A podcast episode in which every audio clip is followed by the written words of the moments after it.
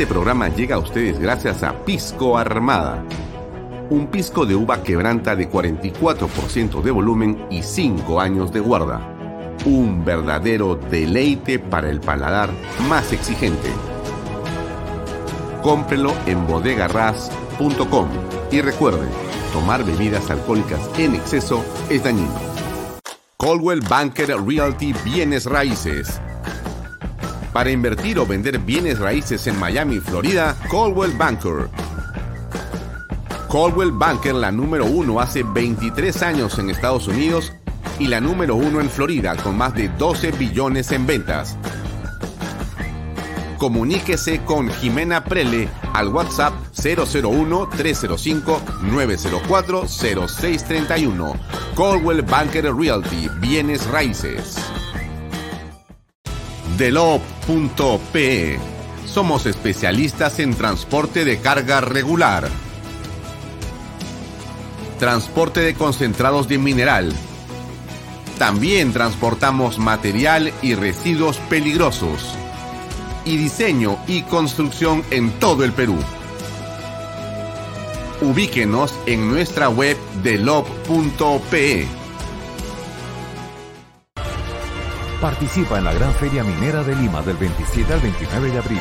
Separa tu stand en Expomina Perú y haz negocios con el sector minero.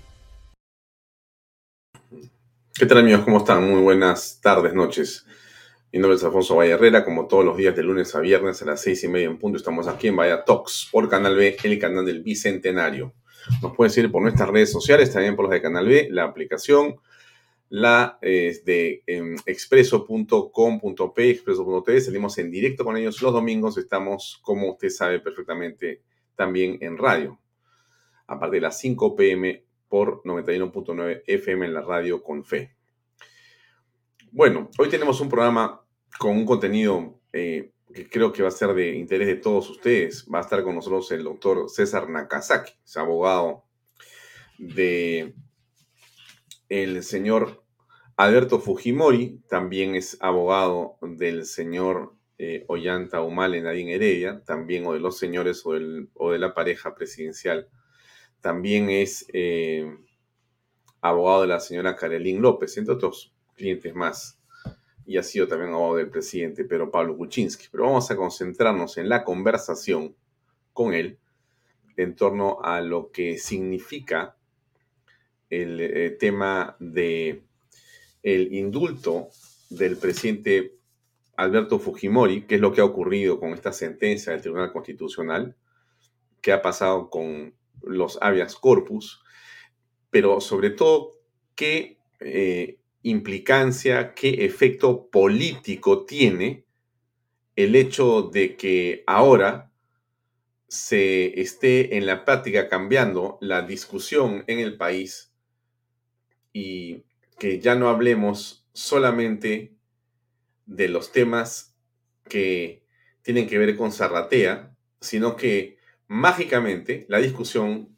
cambió y ahora hemos vuelto al antiguo debate interminable e insustancial que es Fujimorismo, anti-Fujimorismo, como si la política en el Perú dependiera de ello, y no, como debe ser, depender de la transparencia y de la anticorrupción, que justamente tienen que ser eh, dilucidados, eh, advertidos y puestos en el ojo de la atención pública a partir del presidente de la República por ser él el primer mandatario, el primer ciudadano del país y que necesita por encima de todo ser y parecer transparente. Bueno, eso eh, mágicamente cambió. Desde la semana pasada ya no se habla, se ha olvidado el tema del señor Pedro Castillo, Zarratea, Petroperú y sus amigos y sus familiares.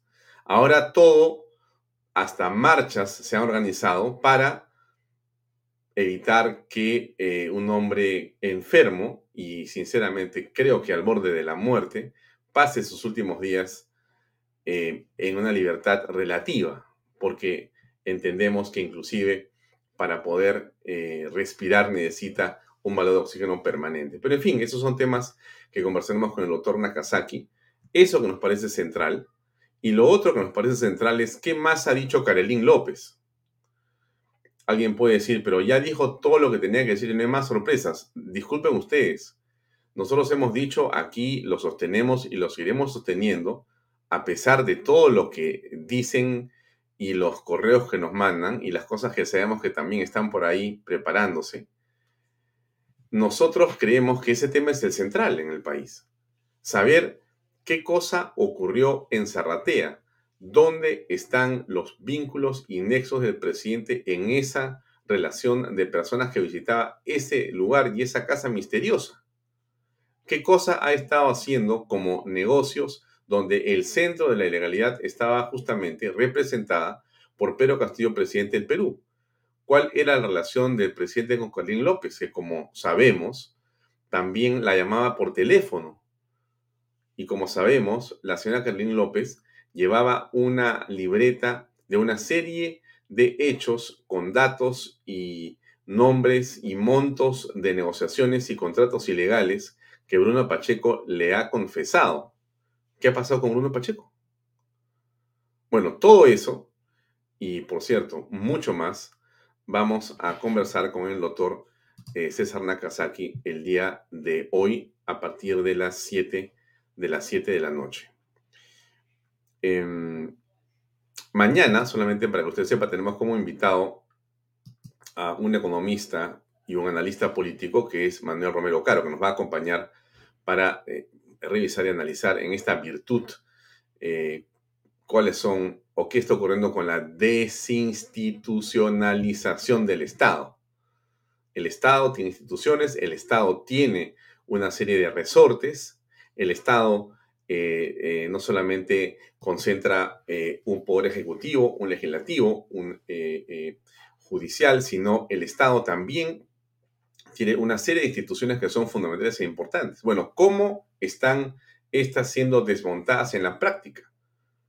¿Qué, digamos, importancia tiene lo que está dejando de hacer o lo que está haciendo intencionalmente el gobierno a través de nombramientos que son absolutamente eh, antitécnicos, pero también de un carácter oscuro.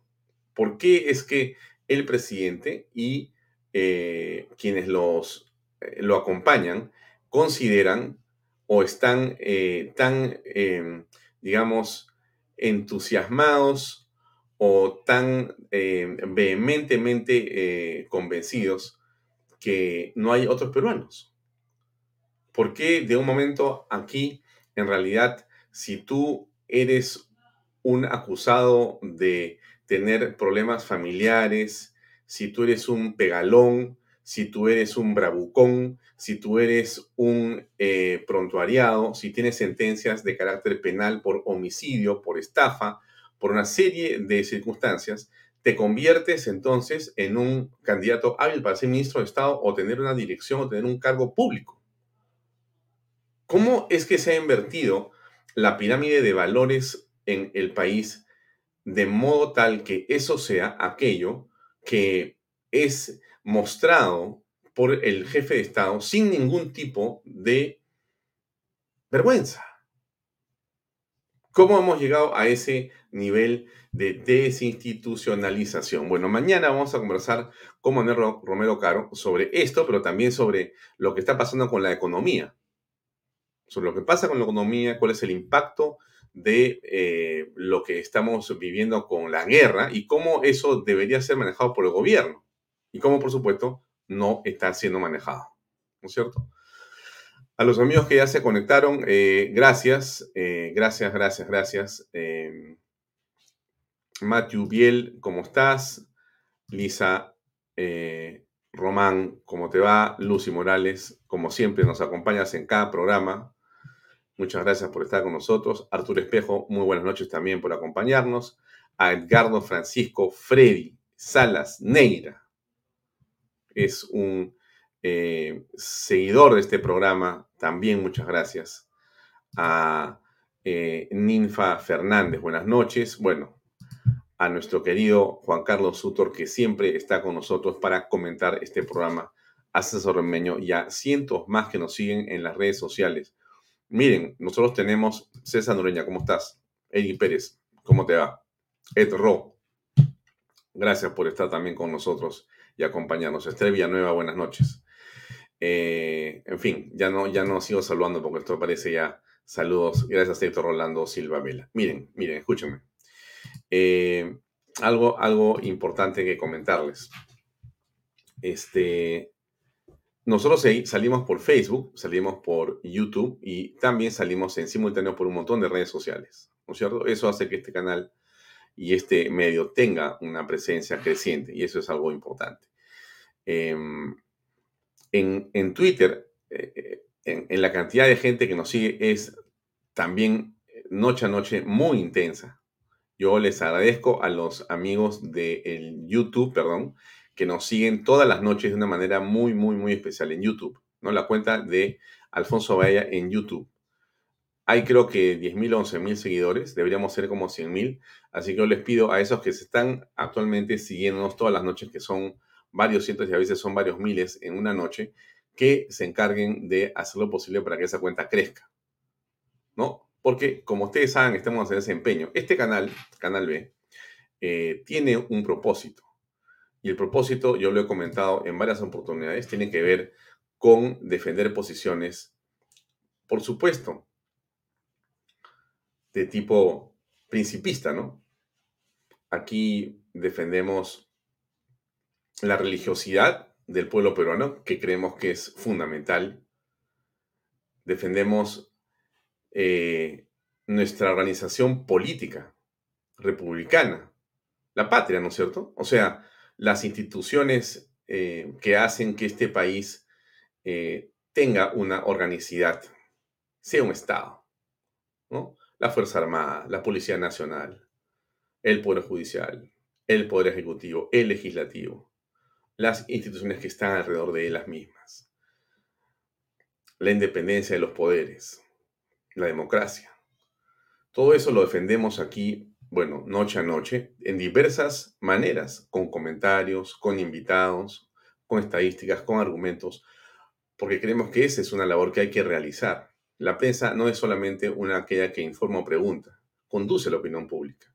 Y la conducción de la opinión pública necesita que nosotros la llevemos hacia un estadio, hacia un nivel, hacia un espacio en el cual creemos que está lo mejor para nuestra patria, y lo decimos con absoluta legitimidad y honestidad. Otro elemento de nuestra defensa tiene que ver con la familia, por supuesto. La familia para nosotros es el elemento central, fundamental, esencial. Dios, patria y familia. ¿Y por qué creemos que la familia es tan importante? Porque la familia es el recurso más Em, cercano, el que, en el que tenemos mayor responsabilidad, en el que está la formación de nuestros hijos y de nosotros mismos, en el que se concentra el amor, pero también en el que se concentra la sabiduría, generación tras generación. Cuando alguien nos dice conservadores, sí, nosotros conservamos el respeto por las instituciones, el respeto por la familia, el respeto por el padre, por la madre, por los hermanos, por los abuelos por los niños, por la vida. Por supuesto que respetamos eso. Somos conservadores, conservamos esos valores. Claro que sí. Y yo creo que en esa línea em, el conservadurismo tiene un papel fundamental. Y yo creo que somos un país donde hay mucha gente conservadora que no se reconoce como tal, pero que es eh, esencialmente así por la forma en que las familias han sido formadas en el Perú, de una manera eh, que yo creo que ha sido extraordinaria. Hay corrientes de opinión eh, foráneas que lamentablemente mucha gente en el país compra, en libertad, por cierto, porque yo no voy a calificar a quienes la están promoviendo, defendiendo, pero que tengo el derecho también para poder decir lo que pienso, por supuesto. Y esas ideologías foráneas más bien buscan desinstitucionalizar a la familia, a veces ridiculizarla, a veces eh, desmembrarla, desorganizarla, desunirla, mediatizarla, caricaturizarla. Y eso es a lo que nosotros nos oponemos. Por supuesto que combatimos las agendas 2030 y otras más, porque creemos que el globalismo existe y que está presente de muchas maneras. Y hay que decirlo abiertamente. Y aquí no tenemos ningún problema en sostener esas ideas, que combatan justamente eso y que defendamos aquello que les he dicho. Así que si usted cree que por ahí viene su pensamiento, bienvenido. Welcome a este canal. Ayúdenos. Difunde este contenido. Sostenga lo que decimos nosotros. Ponga sus ideas. Esa es la manera de contribuir. Esa es la manera de contribuir. Si tiene alguna este, otra forma de hacerlo, también será bienvenido. Tiene mi correo, mi teléfono, ahí está. Pero yo creo que hay que hacer esa defensa. Si no decimos lo que pensamos, si no estamos dispuestos a defender en aquello que creemos, entonces, ¿qué hacemos acá? ¿O vamos a dejar que nuestras tradiciones, que nuestros valores, que nuestros principios, que aquello que ha sido y que ha constituido la esencia de nuestras vidas sea destruido por nada? ¿O por una mal llamada libertad? Así que, bueno, lo dejo ahí como un eh, pensamiento, como una reflexión. Le muestro algo más de la semana pasada en Bahía, en Bahía Talks, eh, en Canal B.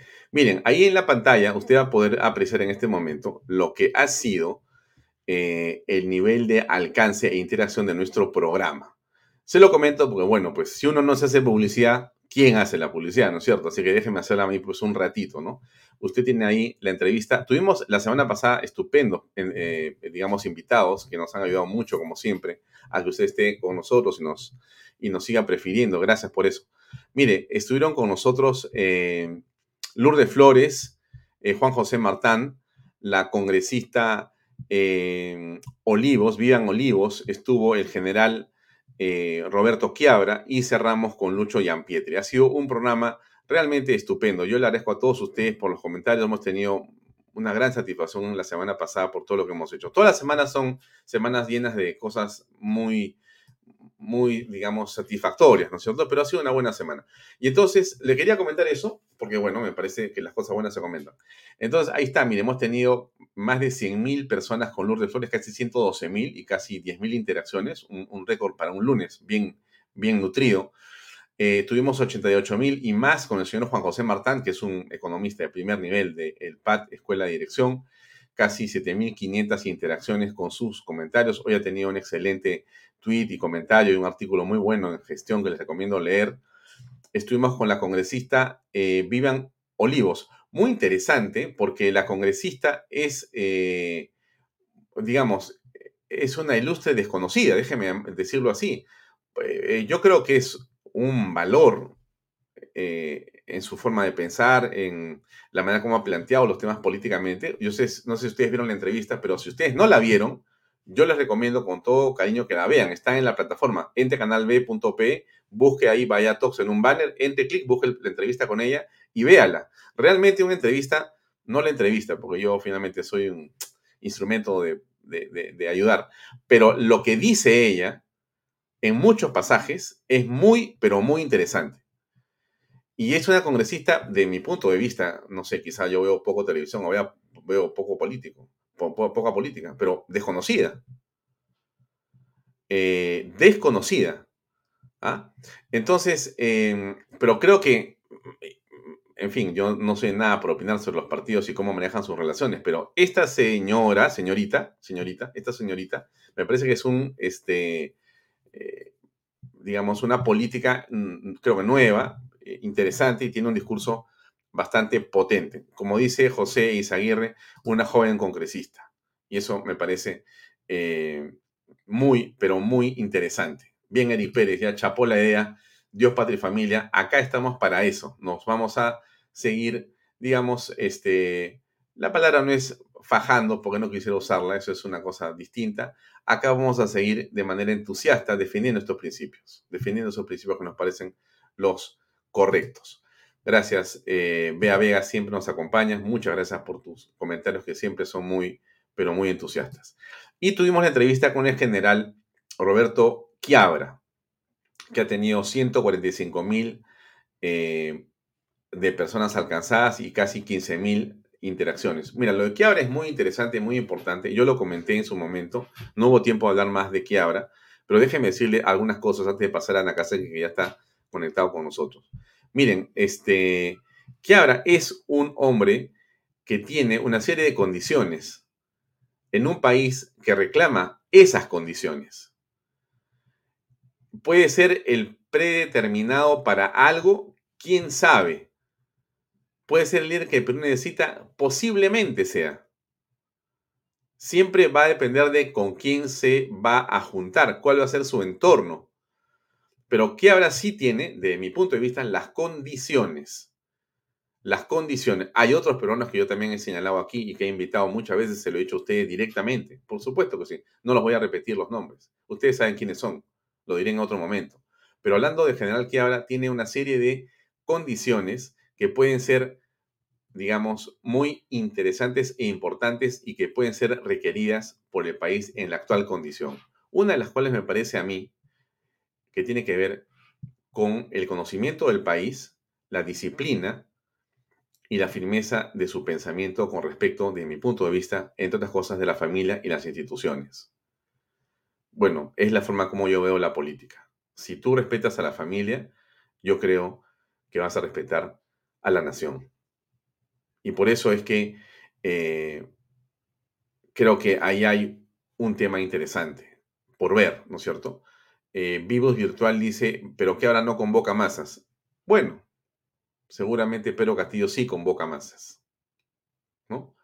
Pero es el asunto que tenemos que dilucidar los peruanos. Así que lo dejo ahí un segundo y antes de este, hablar con eh, nuestro amigo, eh, el invitado, déjenme comentar esto. Esta es una de las fotografías que nos han enviado de la coordinadora republicana Muchas gracias por la fotografía que hemos encontrado en las redes sociales. Y eh, bien, esta marcha fue una marcha multitudinaria. El día domingo en la tarde, como yo estuve en la marcha anterior, que fue un sábado, este fue domingo, y también me fui eh, a ver qué cosa era, ¿no? Mi ánimo es un ánimo periodístico, por supuesto, ir a ver qué está ocurriendo en este grupo de gente que se forma, ¿no? Eh, entonces, ha habido una buena asistencia, como bien dicen los que están mirando este, este programa. Efectivamente, coincido con Lucy Morales, está Sillonis, está Altuve.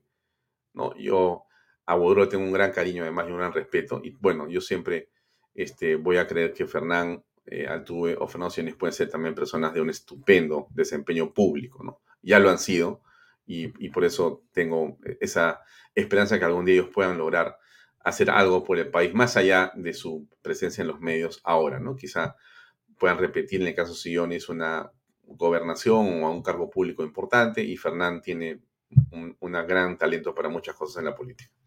Ok, entonces, bueno, pero y acá está Fernán hablando justamente anoche, porque ya esto es el momento eh, final, después que se vino desde el paseo de la, desde la avenida Peronidad, se llegó hasta acá, el paseo de los héroes navales, y hubo mucha gente, hubo oradores, eh, y acá está Fernán dirigiéndose a un grupo de gente, son más o menos las siete y media de la noche aproximadamente aquí.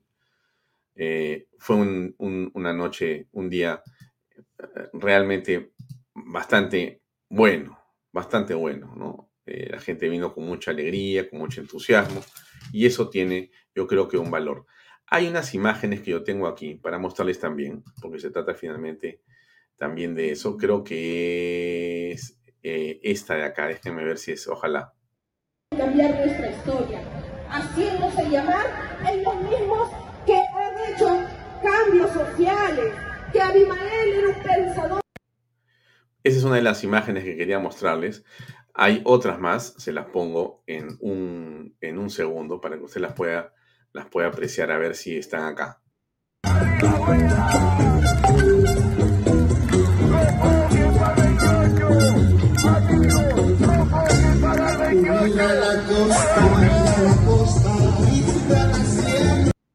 Bueno, por supuesto que el callaraje y etcétera han dicho que no hubo gente, que no fue así, que fue asá, que no hubo nadie. Miren, hubo un montón de personas. No sé cuántos miles o miles pueden haber habido en esta reunión, pero estaba repleto de gente. Entonces, me parece que eso es interesante. Em, si la comparas con otras marchas, eh, en ese lugar exactamente donde estamos parados, que es en la esquina del Paseo de los Héroes Navales, no Recuerdo porque no estaba en otras marchas ahí, estaba en la Plaza San Martín, en otros lugares, pero no estaba ahí. No podría decir si hubo más o menos, pero sí había muchísima gente hasta tarde que se quedó para escucharlo. Y eso es algo que me parece importante. El presidente del día de hoy se despachó en contra de todo esto, ¿no? Por supuesto, él tiene su propia lógica y dijo lo siguiente. Un honor volver a encontrarme con queridos vecinos. A ver, me imagino que la autoconvocatoria, cuando ustedes salen a la calle, sé que ustedes, igual que nosotros, en el Perú tenemos muchísimas carencias. Ustedes no se movilizan pagados, ¿verdad? ¿O hay alguien que le ha pagado acá para movilizarse? Hay que ser claros acá. Queridos compatriotas, queridos vecinos. Por eso...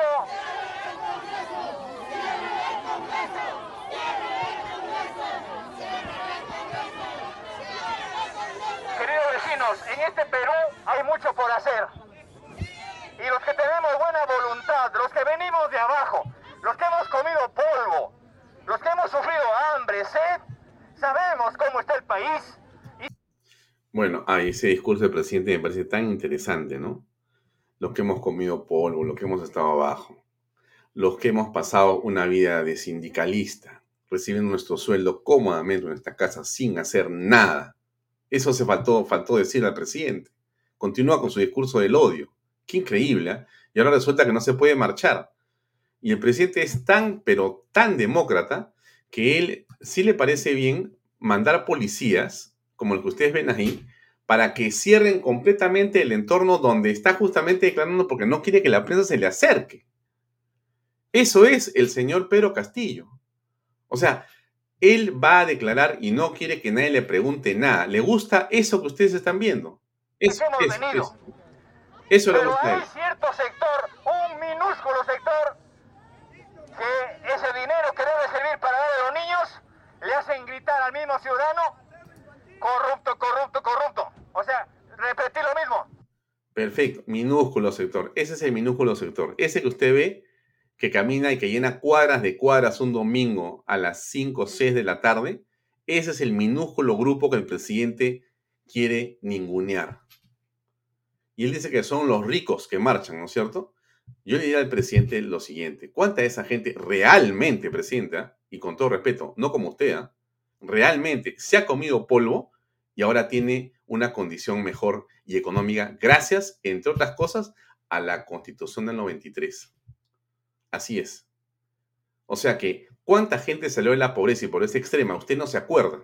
Quizá no le han contado a usted, pero han sido millones de peruanos que han salido de la pobreza y pobreza extrema y que han pasado a ser parte de la clase media que usted ningunea, que usted pulveriza, que usted maltrata.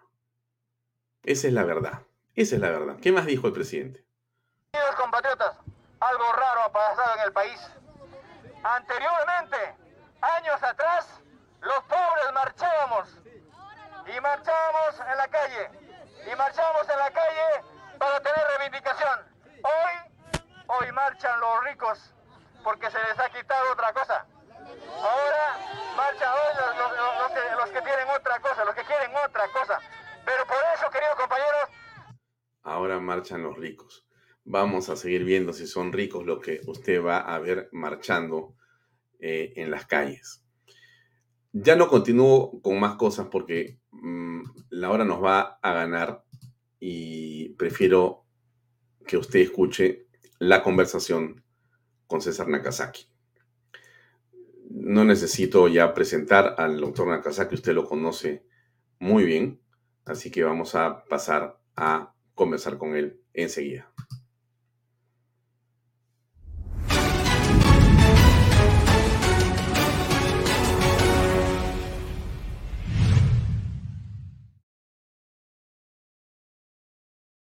¿Qué tal, eh, César? Buenas noches. Vamos directamente al grano.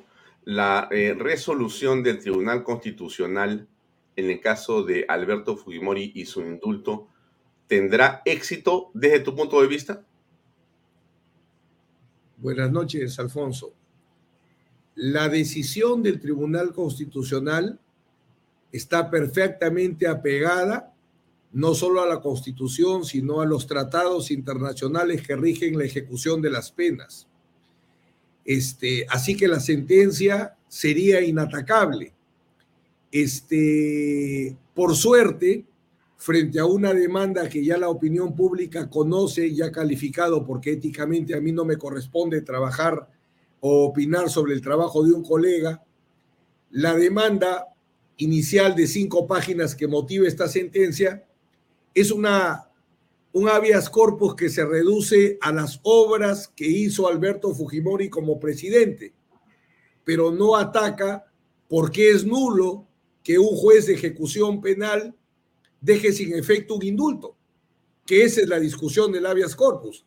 La discusión formal del habeas corpus es que un juez de ejecución penal que solo ejecuta una sentencia, él no puede dejar sin efecto un acto presidencial, que tengo entendido por lo que se hizo conocer que es lo que recogería como argumento el Tribunal Constitucional, que como repito, gracias a Dios en la madrugada lo logramos meter junto con el informe médico que evidencia el cuadro clínico que actualmente sufre el presidente. Mm. Ok, pero en ese sentido, este habeas corpus, el que digamos ha sido visto por el Tribunal Constitucional, ¿cómo aparece? ¿De dónde surge? Cuando comencé mi defensa del presidente Fujimori hace cuánto, 14, 16 años, me encontré con más o menos 150 habeas corpus y amparos. El presidente del Tribunal Constitucional era Javier Árbol Landini, el más político de todos los políticos que han existido en el Tribunal Constitucional. Yo creo que el Tribunal Constitucional solo lo deben formar juristas, no políticos. Entonces, ¿qué pasaba? Había algunos, ¿y, por qué? Dirá tú, tú, los televidentes, ¿por qué esto? Porque para proteger los derechos fundamentales, en el habeas corpus y en el amparo existe lo que se llama la representación oficiosa. Tú puedes interponer un habeas corpus por una persona que tú consideras que está arbitrariamente detenida en Puno o en cualquier otro lugar. Entonces, por representación oficiosa, con buena y mala fe, se presentaron centenares de habeas corpus y amparos. ¿Por qué? Porque en ese momento lo que se quería petardear era la candidatura de Alberto Fujimori. Y cuando ha sido condenado, lo que se quiere petardear es su libertad. Entonces, todo habeas corpus y amparo que interponían con representación oficiosa, nosotros declinábamos porque para que ese habeas corpus por representación oficiosa, para que tú interpongas un habeas corpus por mí tenga valor, yo tengo que estar de acuerdo. Entonces, si Alberto Fujimori o su abogado se presenta y dice, no aceptamos la representación oficiosa, el caso se cae. Existían, por lo que me he enterado por la prensa, tres habeas corpus. El nuestro, presentado con el presidente Fujimori y su defensor, y dos con representación oficiosa. Uno el mes pasado lo logré parar, pero este no lo conocía. Lo conocí cuando la República publicó que al día siguiente se iba a discutir la decisión de ese habeas corpus. Lo conozco a las seis de la tarde. Entonces, ¿qué me quedaba? Presentar argumentos para que sean tenidos en cuenta, porque eso permite el habeas corpus. Hasta un argumento en el último minuto se tiene en cuenta si es que corresponde tenerlo en cuenta. Mm. Ahora, ¿no resulta, por decirlo menos, sospechoso que siendo tú, César Nakazaki, el abogado histórico y el hombre que conoce más la cosa, habiendo presentado los habeas corpus que tú has mencionado, alguien que no sabía lo que estaba ocurriendo y el presidente, conociéndote también a ti y teniendo contigo una relación más que de abogado a eh, eh, digamos, cliente, cliente abogado, ¿no le resulta extraño que el presidente haya firmado los documentos y haya sabido lo que estaba pasando? ¿Por qué, por qué esta situación tan anómala? Bueno, dentro de lo que puedo comentar, porque por ética, yo tengo que guardar ética con mis colegas. Dice, sé leal con tu colega, así no sea leal contigo, y obviamente con mi cliente ni bien salió la sentencia, fui a ver al presidente Fujimori, a quien correspondía que vea, y nos dimos un fuerte abrazo. Y él me refirió estar sorprendido porque no conocía del habeas corpus. El colega Riera, que es el que está interviniendo ahora, nos ha ayudado presentando algunos escritos, porque yo no siempre lo puedo ver al presidente Fujimori porque él es vulnerable y yo soy vulnerable, sobre todo cuando no había vacunas. Entonces nos apoyaba porque inicialmente apoyó al partido Fuerza Popular es lo que me ha contado Keiko. Yo me entero, para ser exacto, Keiko se comunica conmigo y me dice, ¿qué sabes de un habeas corpus que ha salido en la República? ¿Keiko no sabía? No, ella me dice, ¿es nuestro habeas corpus? Déjame averiguar. Hablo con mi equipo, me dice, no es el nuestro. Digo, ¿es el que anulamos hace un mes? No. Entonces lo llamo al colega Riel y le pregunto, ¿conoces algo? No conozco nada, doctor, pero usted decida, me dice. Pero le digo, son seis de la tarde, ¿qué voy a decidir? Lo que me corresponde ahorita es, si es que van a intervenir, mañana van a resolver, lo que me queda es meter los argumentos. Y desde las siete de la noche hasta que terminé, no sé a qué horas de la madrugada, todos los argumentos de nuestro habeas corpus, donde sí se discute si el juez penal puede, todo lo logramos meter con toda la prueba.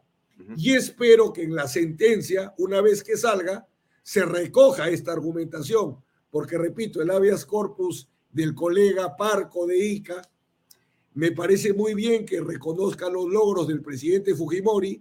Yo también estoy de acuerdo que el gobierno 90-95 competirá con los grandes gobiernos de la historia, pero esa pues no es una argumentación para un para dejar sin efecto una resolución judicial no que anula el indulto, es otro tipo de argumentos. Bueno, bueno, y en esa circunstancia entonces, finalmente, ¿qué es lo que ha ocurrido? ¿Por qué se presenta de esta manera? Mira, ya por la información, me han dicho que el presidente Fujimori, con el patrocinio del colega Viera o Riera, se había presentado en los otros dos habeas corpus sin que yo conozca.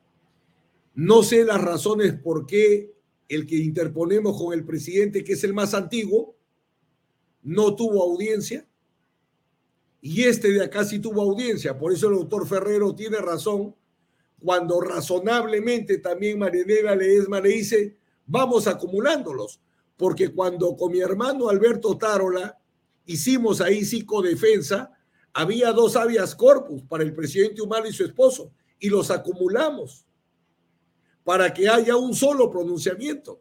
Entonces María Elena Ledesma pidió lo mismo acá pero había una diferencia procesal.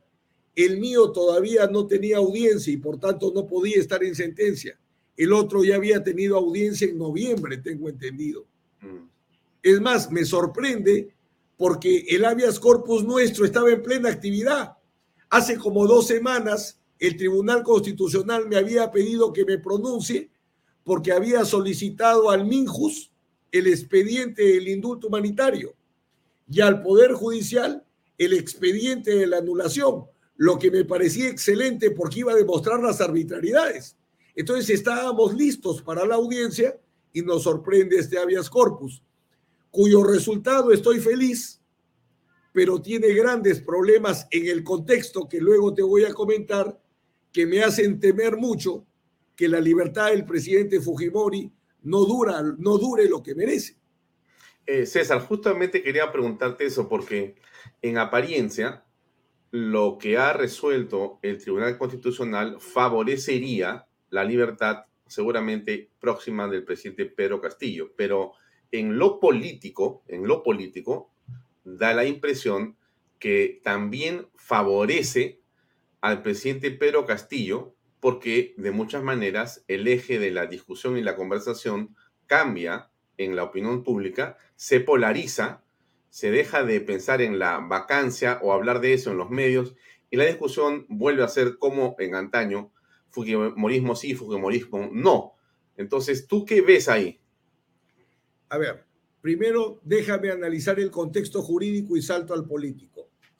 El contexto jurídico es algo triste. El indulto que dio el presidente Kuczynski lo dio en un contexto errado.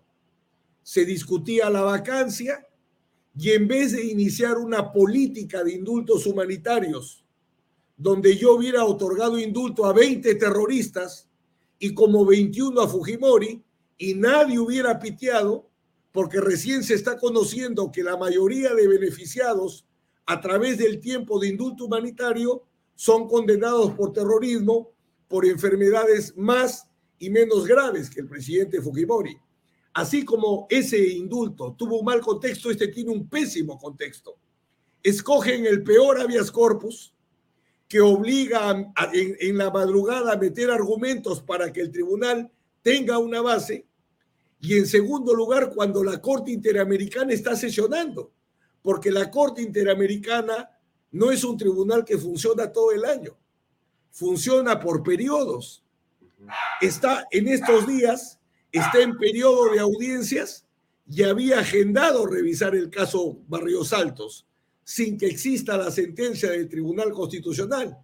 Entonces, si tú me preguntas cuál es el escenario, en tres semanas podemos estar en la Corte Interamericana discutiendo si la sentencia del Tribunal Constitucional va a valer, con un ejecutivo que estaría llamado a defender la sentencia, porque la Constitución dice que el gobierno defiende las sentencias y el gobierno ha dicho que no la va a defender, más bien la va a boicotear. Entonces, el escenario jurídico es muy malo. Por eso es que si sale el presidente Fujimori, no sé cuántos días estará en libertad. En el tema de la Corte hay bastante complicación. Incluso medidas cautelares han pedido para que se pronuncien en los próximos días. Entonces, el escenario jurídico es muy complicado. Y el escenario político es inexplicable. Es inexplicable. Porque efectivamente, el sospechoso vinculado a una red de corrupción y todo el caso de corrupción que se viene corroborando día a día por la información de Carolín López, por la información que hacen los fiscales, por la información de la policía de lavado de activos, el periodismo de investigación, ahora dejaron de ser corruptos para pasar a ser defensores de derechos humanos. Entonces, evidentemente, yo coincido que el contexto político no fue en beneficio de Alberto Fujimori, sin duda. El contexto político es en beneficio del gobierno.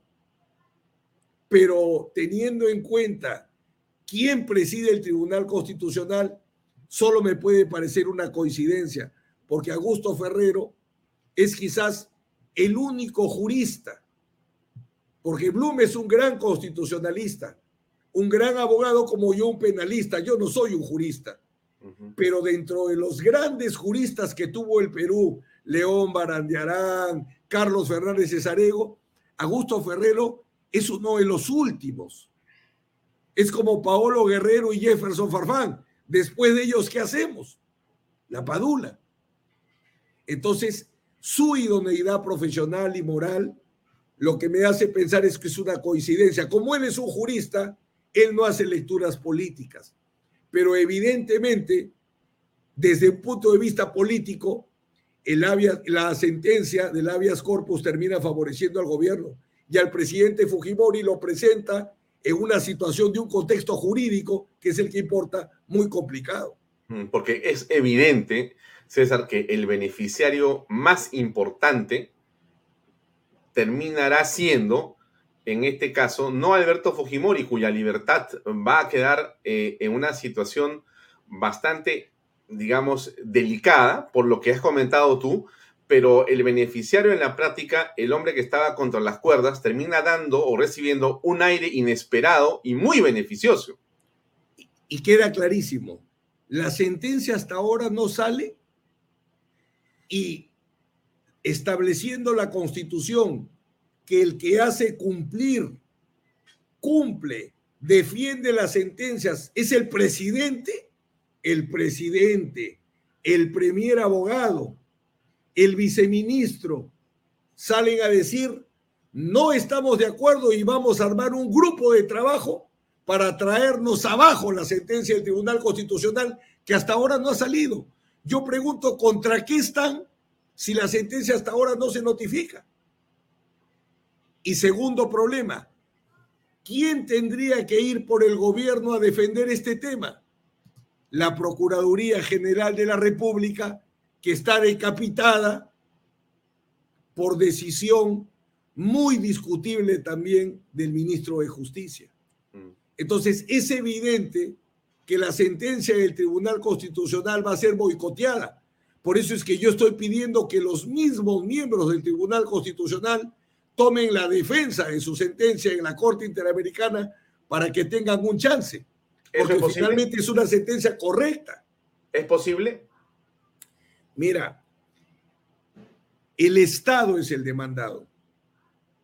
Y el Estado no solo es el gobierno, no solo es el poder ejecutivo. En la medida cautelar que se ha pedido, ahí al menos se ha tenido la, la consideración de pedir pronunciamiento al Ejecutivo y al Tribunal Constitucional. Entonces, ahí hay una buena línea, porque en los procesos ante la Corte Interamericana hay una gran injusticia. Se escucha a la Comisión Interamericana, que es el fiscal, se escuchan a las víctimas, se escucha al Estado demandado, pero a las personas de carne y hueso que serían afectadas, una sentencia absolutoria que anulas, un indulto que anulas, una amnistía que anulas, a esas personas de carne y hueso la Corte Interamericana nunca las ha escuchado en su historia y hasta ahora no puedo entender por qué. Si es un tribunal de derechos humanos, ¿Por qué escucha a la comisión? ¿Por qué escucha a las víctimas? ¿Por qué escucha al Estado? Pero no escucha a la persona que pierde su libertad, su casa, su familia, etc.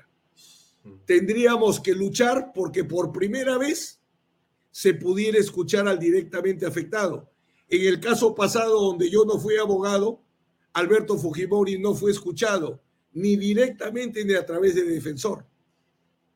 Ahora, tu opinión eh, también sobre la situación humana en este caso, porque lo que va a ocurrir es que al presidente Alberto Fujimori esto lo puede terminar por liquidar en los hechos, es decir, lo puede matar, porque jugar de esa manera con una expectativa de libertad para que nuevamente sea eh, retenido y encarcelado, simplemente es eh, una desilusión y un malestar eh, y un golpe emocional devastador. ¿Tú crees que, no sé, esa podría ser lamentablemente una consecuencia de todo esto? Y yo creo que es o intencional o es de una ignorancia que linda con el dolo. La indiferencia en el derecho penal equivale a la intención. Me importa un comino, equivale a que tú quieras matar. O sea, si, si una persona muere porque no te interesa, equivale a que tú la mates intencionalmente. ¿Por qué digo esto? Primero el psicosocial, que se lo iban a llevar a otro penal.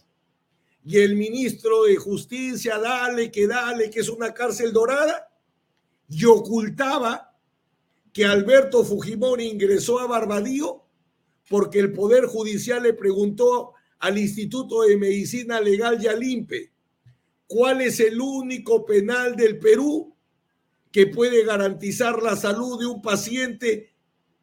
Cuando Alberto Fujimori, el presidente PPK, le dio el indulto, sufría de fibrosis auricular paroxística. Al día de hoy, todas sus arterias, todas sus arterias del corazón están enfermas y adicionalmente tiene fibrosis pulmonar, lo cual lo lleva a vivir con oxígeno. O sea, si había una enfermedad que en el 2017 justificaba un indulto humanitario, hoy no hay duda alguna, Alfonso, que cualquier junta médica nacional e internacional que revise a Alberto Fujimori lo va a calificar para un indulto humanitario y ojalá que el Estado, las víctimas y sus abogados sobre todo, sean honestos para decir por qué. Porque en el Perú, por estas enfermedades damos indulto humanitario y por estos delitos. Eso nunca le han dicho a la Corte, porque como no hay defensa de Fujimori, Nadie le ha dicho a la Corte, son, por ejemplo, 100 indultos humanitarios. Estas son las enfermedades. Y el 80% de los delitos es terrorismo. Entonces, si por terrorismo hay indulto humanitario, ¿por qué no por homicidio? Si el indulto humanitario no interesa el delito, lo que interesa es si la enfermedad y la edad está matando en la cárcel a la persona o haciendo que pierda su salud. Ese es el motivo del indulto humanitario, no el delito que cometiste. Incluso Vivanco, con el cual tengo una discrepancia ideológica gigantesca de Amnistía Internacional, ha reconocido que en el derecho internacional los delitos de lesa humanidad, los delitos de guerra, cualquier delito, puede justificar un indulto humanitario, porque el indulto humanitario también es una creación del derecho internacional, no es una creación del derecho nacional. Pero vale la pena tu comentario en torno al tema de lesa humanidad, porque muchos han señalado, lamentablemente hasta periodistas supuestamente informados, que no corresponde un indulto porque ha sido sentenciado por lesa humanidad. ¿Puedes comentar esto, por favor? Sí, cómo no. Esto ha servido para traerse abajo un invento mediático o político de los enemigos. Alberto Fujimori no fue condenado por lesa humanidad porque Chile no autorizó ese delito. Porque el fiscal Abelino Guillén nunca acusó por lesa humanidad. Porque en el juicio nunca se discutió lesa humanidad. Lo que hizo la sala exprofesamente y erradamente por eso yo digo que no solo fue una sentencia, sino fueron candados de un carcelero. Pone Alberto Fujimori Fujimori condenado por delito de asesinato, artículo 108 del Código Penal. Punto. Y agrega un párrafo que no tenía que agregar. Para efectos del derecho internacional, esto se considera delito de lesa humanidad. Interpongo recurso a la Corte Suprema y la Corte Suprema me dice, ¿por qué reclamas? no se le ha condenado por lesa humanidad. Es una declaración moral, sin valor legal. Paco Castillo, cuando me sustituye, interpone un habeas corpus. Y por mayoría, el Tribunal Constitucional lo rechazó con el voto singular de Sardón. Siempre un juez muy honesto. Y por mayoría dijeron, no lo han condenado por lesa humanidad solamente fue una declaración moral, ética, sin efectos jurídicos. Pero lo que Paco Castillo hubiera dicho y liberaba a Fujimori es cuando el presidente Humala le deniegue el indulto, le habían engañado al presidente Humala que Alberto Fujimori había sido condenado por lesa humanidad. Y esa es una de las razones que da para negarlo. O sea, no era una declaración ética, sino era el candado que yo siempre dije para que él no acceda a ningún tipo de indulto. Claro que quien hizo el candado se olvidó que ese candado no sirve para los indultos humanitarios porque como estamos conversando, proceden para todo delito. La enfermedad es el motivo, no interesa el delito. Ahora, antes de pasar a otro tema, ¿por qué eh, razón crees tú que despierta en una gran, digamos, porción de la población, inclusive de jóvenes que no han conocido el gobierno de Alberto Fujimori porque no han vivido en ese gobierno, son jóvenes de 20 o menos años de edad, a veces inclusive, eh, un apasionamiento y esta eh, sensación de eh, estar presente siempre, ese anti-Fujimorismo, y en todo caso, ese anti-Fujimorismo, o anti-albertismo es útil a alguien políticamente o no? No es útil a nadie porque nos ha llevado al presidente actual que no tiene un año de presidente y está en sombras profundas de haber organizado una red de corrupción. Yo no creo, no voy a decir nadie, pero voy a decir que muchos de los que votaron por Pedro Castillo a partir de anti, y yo no creo solo anti-Fujimorismo, sino anti todo, porque hasta el propio Fujimori fue fruto de un anti también.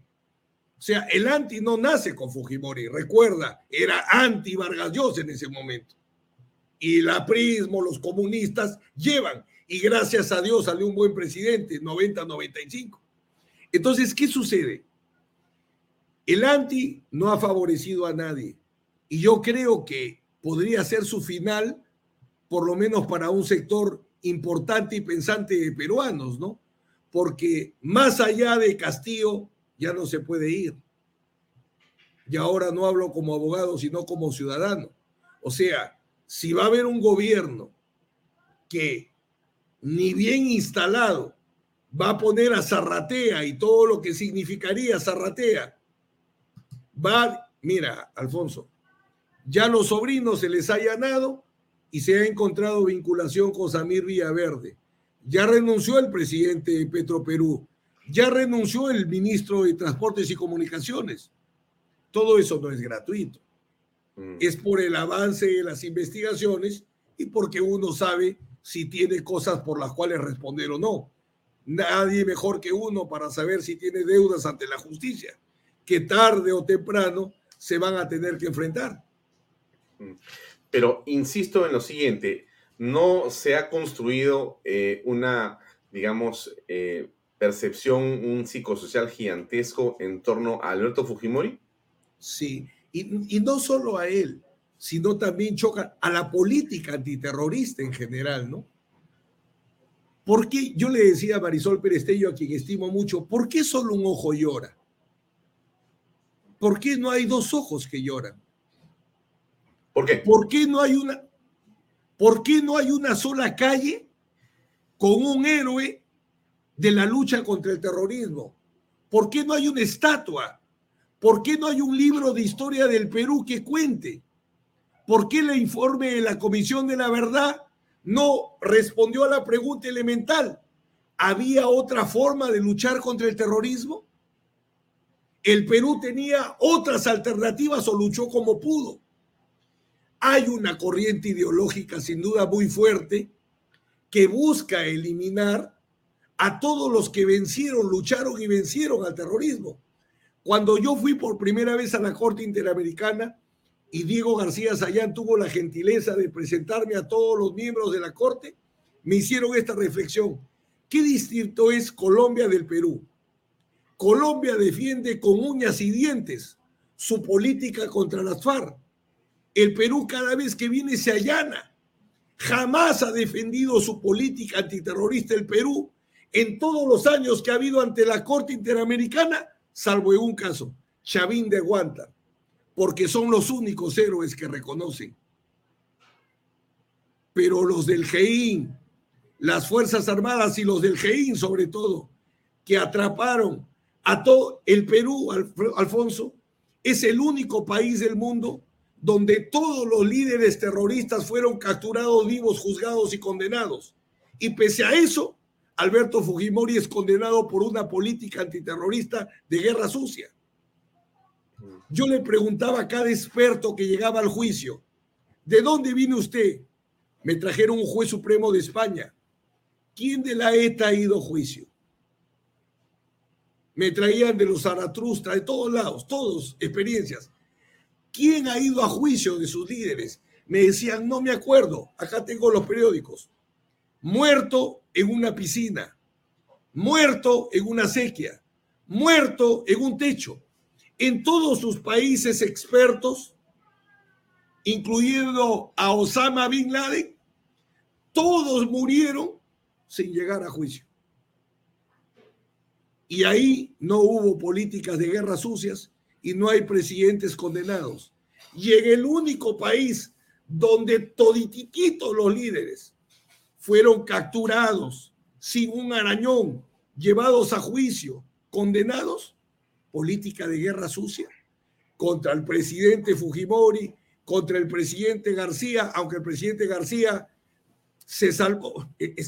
Yo decía, si el Consejo de Defensa Nacional no ha aprobado una política antiterrorista de guerra sucia, el presidente no puede ser condenado, como lo ha dicho la Corte Penal Internacional. No me hicieron caso. Ya Alan García no le abren proceso con mi mismo argumento. Y Belaunde se murió. Entonces sí, definitivamente se ha creado a lo largo de los años un antifujimorismo, un antimilitarismo que lleva a que cuántos ancianos hasta ahora estén procesados o presos por haber defendido al Perú. Mm. ¿Y quién era la persona que defendía al país eh, ante eh, la Corte Interamericana de Derechos Humanos cuando se ha tratado de terrorismo? Varios procuradores y todos se allanaron. Nadie defendió, porque el tema es, hay un principio que es, para que sea delito, tiene que haber exigibilidad de otra conducta. Yo te condeno por ratero porque tú podías ser honrado. Entonces, para poder condenar por una política antiterrorista, tú tienes que decir, tú podías pelear de otra manera. Las Fuerzas Armadas peruanas solo fueron formadas para pelear con el Ecuador, para pelear con Chile o para pelear con el Ecuador y Chile a la vez. Y la policía hasta que no viene la casa, no hay la intervención en la casa de la monja Evans y no se descubre a Sorba el griego, no sabían que Abimael Guzmán existía.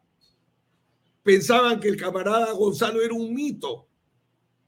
Y por eso el GEIN, si bien creado en el 89, recién en el 90, empieza a desarrollar lo que Benedicto Jiménez, héroe caído y en desgracia, cambió investiga para detener, no detengas para investigar. Y con ese método, salvo los del MRTA que lo recibieron con ametralladoras, Abimael Guzmán fue atrapado sin usar un balín siquiera.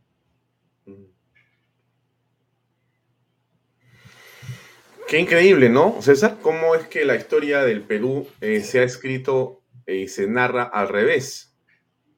Y cómo el Estado, en lugar de encargarse de ver lo veraz y lo legal y lo que la sociedad debería tener como un referente, termina convirtiendo en algo exactamente al contrario, ¿no? Y se quiere, y se quiere destruir una acción del el Estado justamente que fue exitosa, porque si algo hubo exitoso en el país en la década de los noventas fue la lucha antiterrorista junto con el control de la hiperinflación. Son dos temas que no se pueden eh, desdibujar, son temas objetivos. Objetivos. Sendero fue derrotado. Mi conclusión fue que yo te invito a que veas en Netflix la película del juicio de Nuremberg contra los jueces, no contra los jerarcas nazis, contra los jueces. Y uno de los jueces de Nuremberg dice, cuando los hechos duelen mucho, todavía la sociedad no está en condiciones de juzgarlos.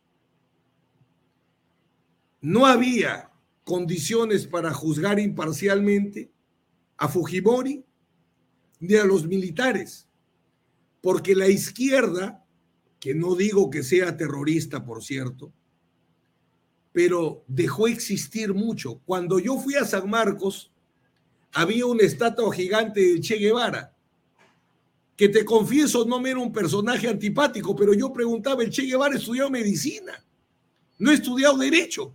¿Qué hace acá? Pusieran a León Barandará, pues pusieran a Kelsen. Y claro, cuando iba a la Facultad de Letras, no se podía ver la pared porque todo era rojo.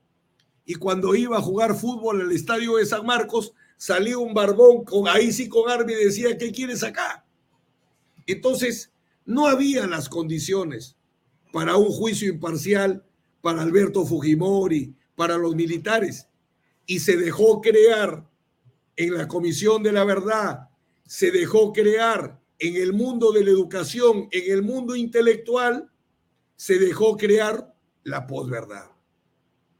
La posverdad. Tú sabes perfectamente como comunicador que hoy día la verdad nuevamente es discutida ya la verdad no es lo que dice la realidad, la verdad correspondencia. Ahora la verdad es lo que dice la mayoría, como la condena de lesa humanidad, que a pesar que San Martín tiene entrevistas que pueden ver en las redes que dice, no lo he condenado por lesa humanidad, sigue, sigue, que hasta la Corte Interamericana le engañaron. La Corte Interamericana para meterse en la revisión del indulto dice una frase, como ustedes han condenado por lesa humanidad a Perú, ¿Quién le ha engañado eso a la Corte? ¿Quién le ha engañado a la Eh, Corte? pero yo creo que ahí no es que la han engañado, ¿no? Se hace la que, se hace la engañada en todo caso. Ese es otro gran problema, que hace mucho tiempo no se dice. Muchos países, casi hay un centenar de sentencias de la Corte Interamericana que no se han cumplido. Mm, Porque para muchos países, y es bien fácil, si la OEA está en crisis, la Corte es una creación de la OEA. mm, La Corte depende de la fuerza, de la legitimidad de la OEA. Si la OEA está en crisis, mm. a tal crisis que Estados Unidos, que se supone que era el abanderado que le iba a dar la libertad a la tierra de Bolívar, ahora como está en guerra Rusia con Ucrania, ¿a quién le va a comprar Estados Unidos combustible? Ya se fue a buscar a Venezuela. Mm. Bien, César, dejemos el caso de Alberto Fujimori, donde ha sido abogado central, y pasemos al caso de Carolín López, donde también hay de manera central involucrado un presidente de la República, que es el actual, Pedro Castillo. La señora Carolín López, que es eh, tu defendida, ha vuelto a dar declaraciones en nuevas delaciones a eh, la fiscal del caso de lavado de activos. ¿Puedes explicarnos qué es lo último que ha dicho? Dentro de las limitaciones que corresponde hay dos temas que han salido a la luz pública y puedo comentar. Ella ha referido primero haber tenido una comunicación telefónica con el presidente de la República luego de la visita a Zarratea, donde no recibió la documentación que había ofrecido el presidente Castillo que le iba a dar a Bruno Pacheco, porque Bruno Pacheco no quería abandonar Palacio de Gobierno, los fiscales estaban interviniendo, se había descubierto el dinero, porque tenía miedo que si no tenía arraigos, si no podía acreditar trabajo, etcétera, le iban a dar detención. Y supuestamente esos arraigos los iba a dar el ministro de Defensa Carrasco, por eso aparece en la casa ese día. Entonces, como no le dan nada, y Castillo y Pacheco estaban, perdón, y Pacheco, Bruno Pacheco y Castillo estaban peleados, el presidente se consigue el teléfono de Carelín y le manda un mensaje tranquilizador a Bruno Castillo, a Bruno Pacheco, perdón, diciéndole, dile que todo va a salir bien, que yo voy a cumplir mi palabra, etcétera. Entonces, ese es su primer dato que ha revelado. Y el segundo, Perdóname un ratito, con respecto a ese primer dato, ¿es una llamada o son varias llamadas? ¿Qué sabes tú? una, una llamada. Lo El ha presidente de un teléfono celular o un teléfono, puede ser fijo inclusive, llama a la señora Carolín López. Do- tengo entendido que son dos teléfonos celulares. Yo no fui a esa cuarta diligencia, fue un miembro de mi estudio. Tengo entendido que son de dos teléfonos celulares y los dos se han entregado a la fiscalía para las pesquisas correspondientes. Bueno, pero entonces son dos llamadas. No, me refiero a tú llamas de uno y recibe otro. Ya, ya, los correcto. dos teléfonos de la comunicación. De celular. comunicación. Sí, Ya. celular, ¿Y esa comunicación eh, me imagino que debe existir en algún servidor o no? sin duda, sin una. Ella ha reconstruido de la nube, porque todos los teléfonos se los han incautado los fiscales. Entonces, pero gracias a Dios, la tecnología permite ir reconstruyendo agendas, personas con las que te comunicas y los números telefónicos. Y todo se está aportando, todo se está entregando. Ya, entonces lo primero que es una llamada telefónica a la que tú te refirió ya antes, que el presidente llama por teléfono a la señora Carolín López, habiendo él dicho que este, nunca la llamó, pero eso entonces es mentira. y que no la conocía, lo cual es imposible porque Carolín López le estaba organizando un cumpleaños, incluso se hacen requerimientos, sus carneros al palo, querían una banda de Cajamarca, bueno, dice la banda de Cajamarca de dónde, para eso las brisas del Titicaca, mariachis, una serie de cosas, pero como los sobrinos estaban encontradas con Carelín por Samir Villaverde, entonces dicen no, en los locales de Carelín no va a haber la fiesta nuestro tío. Entonces Bruno Pacheco le dice, la fiesta, lo siento, va a ser en el Palacio de Gobierno. ¿Qué hago con todo? Tráelo al Palacio de Gobierno. Y ella envía durante todo el día todas las cosas que yo había organizado e incluso en la noche le dicen, se acabaron los cócteles. y ella lleva todos los cócteles, los hielos, todo, sale a recibirlos Bruno Pacheco en persona y le dice de parte del presidente, muchas gracias por tanta gentileza. Entonces no creo que el presidente no conozca a Carolín López, ¿no? Pero no, no entiendo esa parte de los cócteles y el hielo. que O sea, Carolín lleva hasta el hielo, pero en Palacio no hay hielo. Bueno, habría que ver cómo se estaba organizando ahí, ¿no? Pero es el pedido que le hace y está en las tomas, hasta las cajas de hielo están en las tomas, ¿no? Ya. Bueno, eso ha sido aportado como prueba de una relación y una comunicación entre ella y el presidente de la República. Ahora, ¿qué, más, ¿qué más hay ahí? ¿Qué cosa más ha habido? Bueno, lo que ella ha señalado es que a lo largo del tiempo Bruno Pacheco tenía preocupación porque veía que había otros actores que querían dominar al presidente y generar oportunidades de negocio con el presidente, que ya hemos sacado, el ministro de Transportes y Comunicaciones, Samir Villaverde, el dueño de la clínica La Luz, etcétera, el dueño de la casa Zarratea. Entonces, Bruno Pacheco le decía a Carolín López, hay que tomar nota de este tema porque esto puede servirnos como un seguro mañana. Y Carolín López iba tomando nota de todo lo que Bruno Pacheco le iba indicando, de diversas negociaciones. No he leído todavía las agendas, pero entiendo que son de diversas negociaciones, nombramientos, etcétera, operaciones indebidas. Y la fiscal le ha pedido esa libreta y ella se ha comprometido a entregarla. ¿Tú la has visto la libreta? No, no, todavía no la he visto.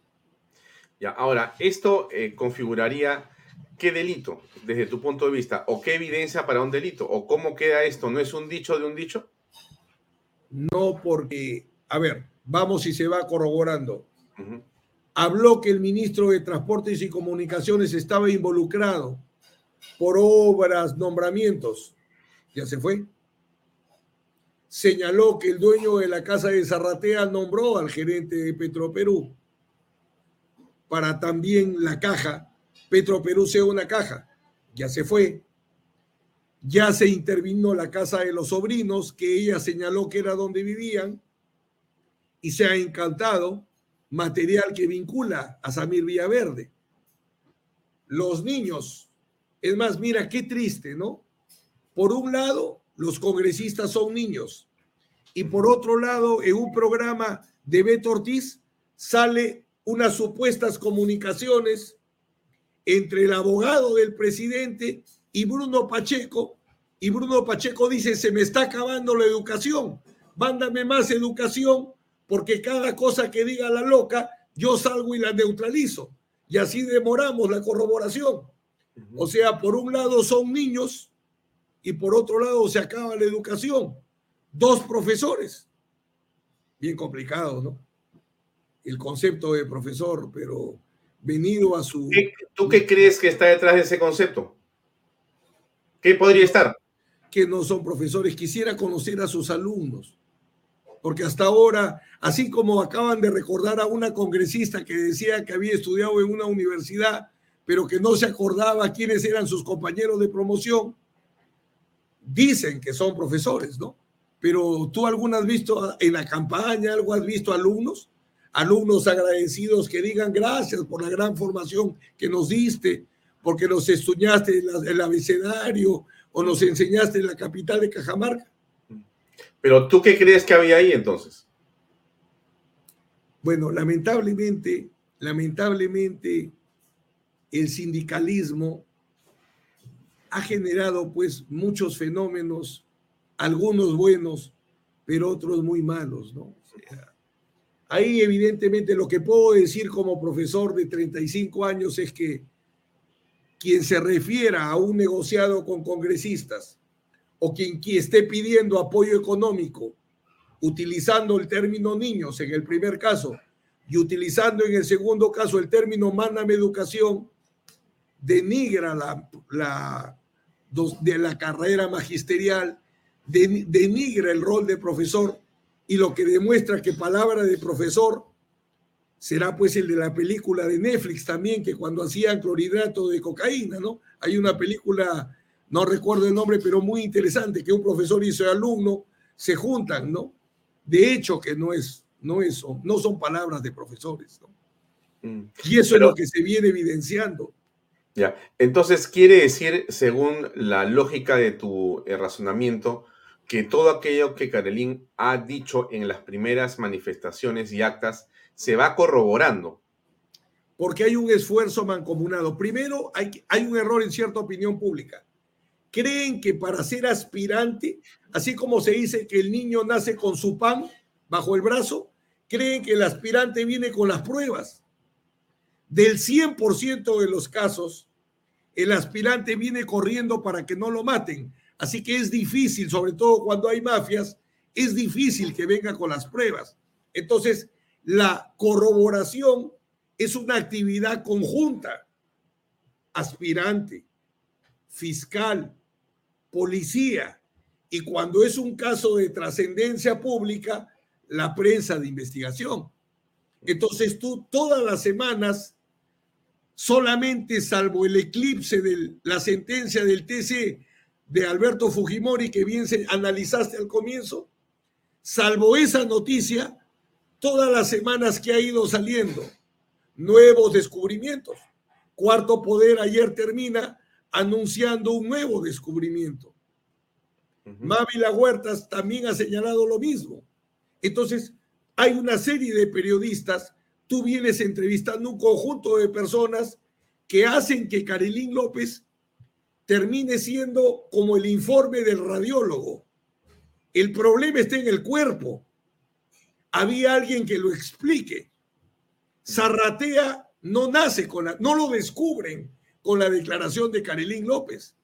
Quienes llegaban, los extraños visitantes, no nace con la declaración de Carilín López.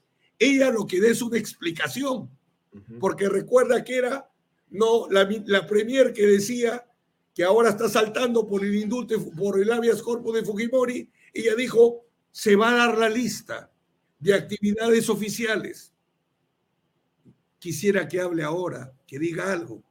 El abogado entra y lo remata al presidente y le dice, no, son actividades privadas.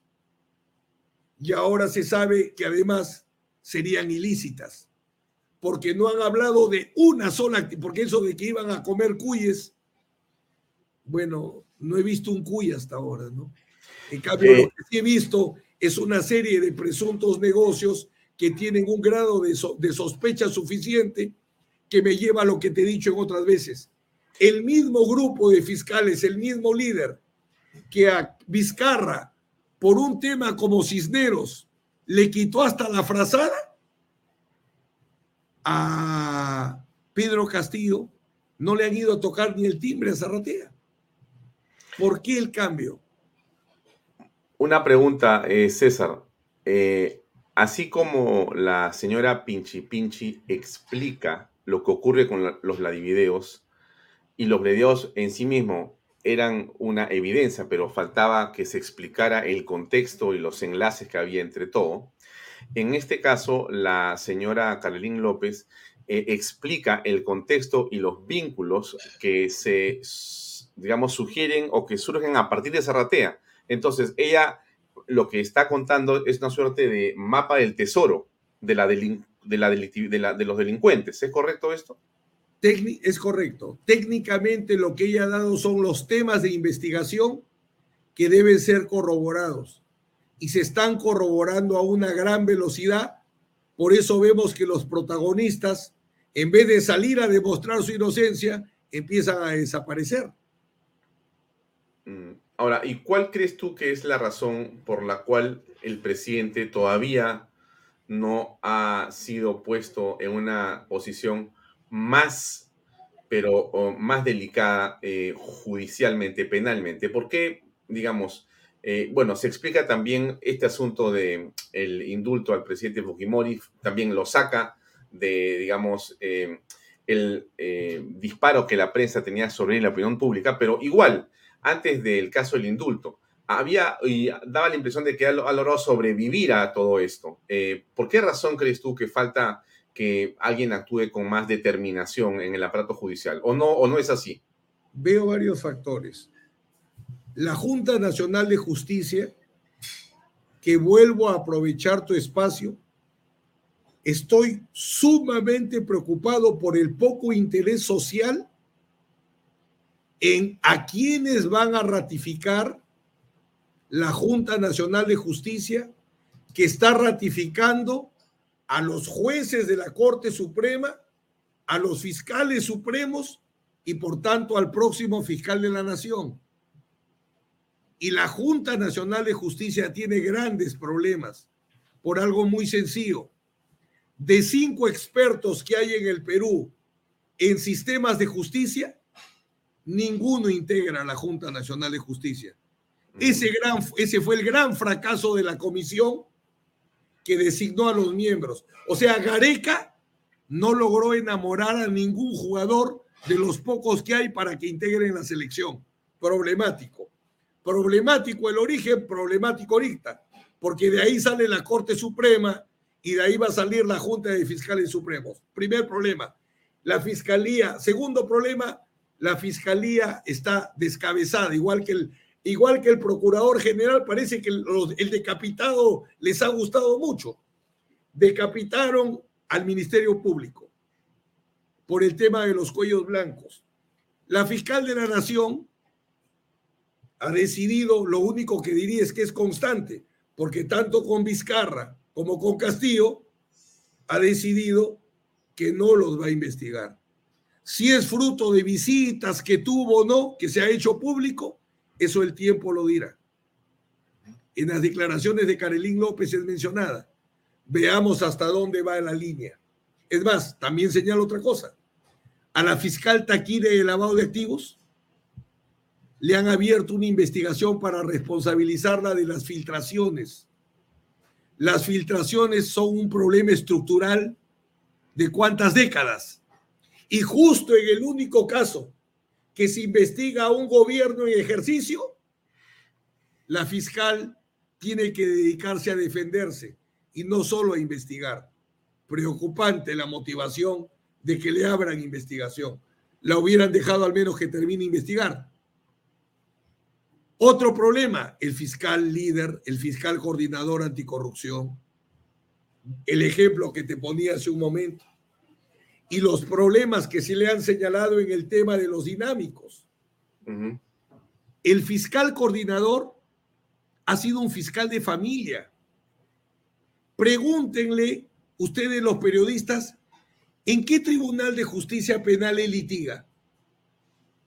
¿Qué caso penal él ha peleado? Porque como él es el coordinador, él es el que tendría mucha experiencia para orientar a todos cómo investigar no tiene ninguna acreditación, con decirte que yo no lo conozco. Mm. Nunca lo he visto en ningún juzgado, en ningún tribunal. El otro problema, debo decirlo, es que a la gente más le interesó sacarlo a Merino, más le interesan otras cosas.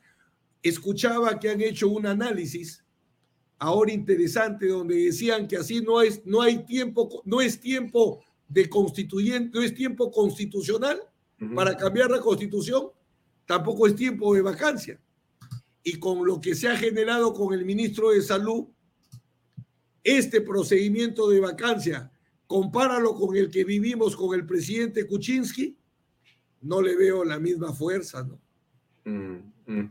Ahora, eh, eh, eh, para terminar, César, tú, no sé si la palabra es crees o no, pero si el presidente hubiera recibido dinero ilícito y lo hubiera visto Carolín López, sí sería una situación más comprometida para el presidente, ¿es correcto?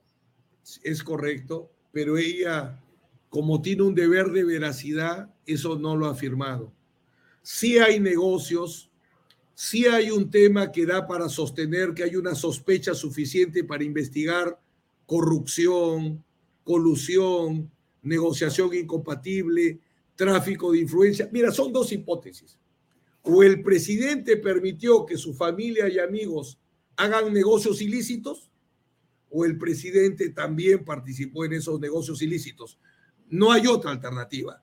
Que él no sepa es imposible. Es imposible. dos preguntas para terminar. La primera es, ¿tú te eh, ratificas en el sentido que el presidente sería el cabecilla de una organización criminal que está enquistada en Palacio de Gobierno, de la cual él es efectivamente el organizador? A partir de la declaración de mi defendida y los actos de corroboración, me reafirmo que Zarratea era un centro de negocios ilícitos que solo podía existir si es que no se involucraba el presidente. Por eso evidentemente lo lidera. Él es la razón de ser. Si no quieren llamarle líder, él es la razón de ser. Porque si el presidente no participaba y daba la venia, no había ningún negocio. Y lo segundo, para terminar, es eh, ¿qué crees que ha ocurrido con Bruno Pacheco? Porque apareció en un video, señaló eh, día y hora para su eh, declaración fiscal y de repente se esfumó. Entonces, muchos señalan que había una negociación entre él y alguien del gobierno o el gobierno y que entonces habría sido ya arreglado de alguna manera. ¿Tú crees en esa, en en ese dicho?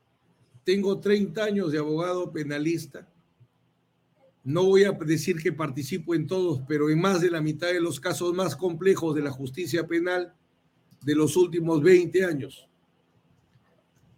Lo, el mensaje de Pedro de Bruno Pacheco, primero no era de un colaborador, no era de una persona que decía he cometido delitos. Yo presenté 21 millones de dólares del general Hermosa. Sé en 24 horas Sé que es presentar un mensaje de un culpable. Soy culpable, pero soy hombre, salgo a reconocer mis errores y vamos. Ese mensaje no fue. El mensaje de un hombre asustado porque lo estaban acorralando, amenazando, tampoco fue. Ni con la máscara, ni con los gestos. No lo fue. Ese mensaje fue un aviso. No me dejes porque si no me proteges, acuérdate que el presidente se iba a presentar dos días después a declarar, o a mejor dicho, dar su discurso. Estoy seguro que si el presidente no hubiera tenido claramente definido el tema de Pacheco, no daba ese discurso en la forma que lo dio. Y si es verdad los WhatsApp entre el abogado del presidente y Bruno Pacheco diciendo, se me acaba la educación, mándame más, es evidente que era un mensaje. Si él hubiera querido acogerse a la colaboración, ir al camino de la justicia, en la declaración programada en la Fiscalía de Lavado de Activos lo hubiera hecho. Mm. Por eso no me queda ninguna duda que ese mensaje fue una advertencia. Mm. Bien, no te quitamos más tiempo, César. Te agradezco mucho por eh, tus comentarios y esta entrevista. Muy amable. Gracias por estar con nosotros. Hasta otra oportunidad. Buenas noches.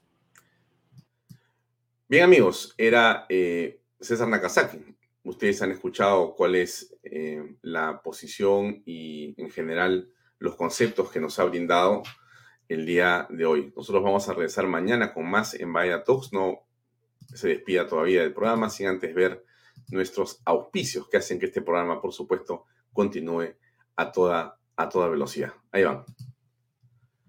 PBM Plus, proteínas, vitaminas y minerales y ahora también con HMB. Recuerden, vainilla y chocolate. No olvide que el ejercicio favorece su sistema inmune y que una buena alimentación es su mejor defensa. Compre PBM en boticas y farmacias a nivel nacional. Para más información, entre a pbmplus.pe. También encuéntrelos en Facebook y en Instagram. Delob, transporte y construcción, especialistas en transporte de carga regular, transporte de concentrado de mineral, también transportan material y residuos peligrosos y diseño y construcción en todo el Perú. Ingrese a delob.pe. Pisco puro armada, pisco de uva quebranta de 44% de volumen y 5 años de guarda, un verdadero deleite para el paladar más exigente. Pisco puro armada. Cómprelo en bodegarras.com y no se olvide que tomar bebidas alcohólicas en exceso es dañino.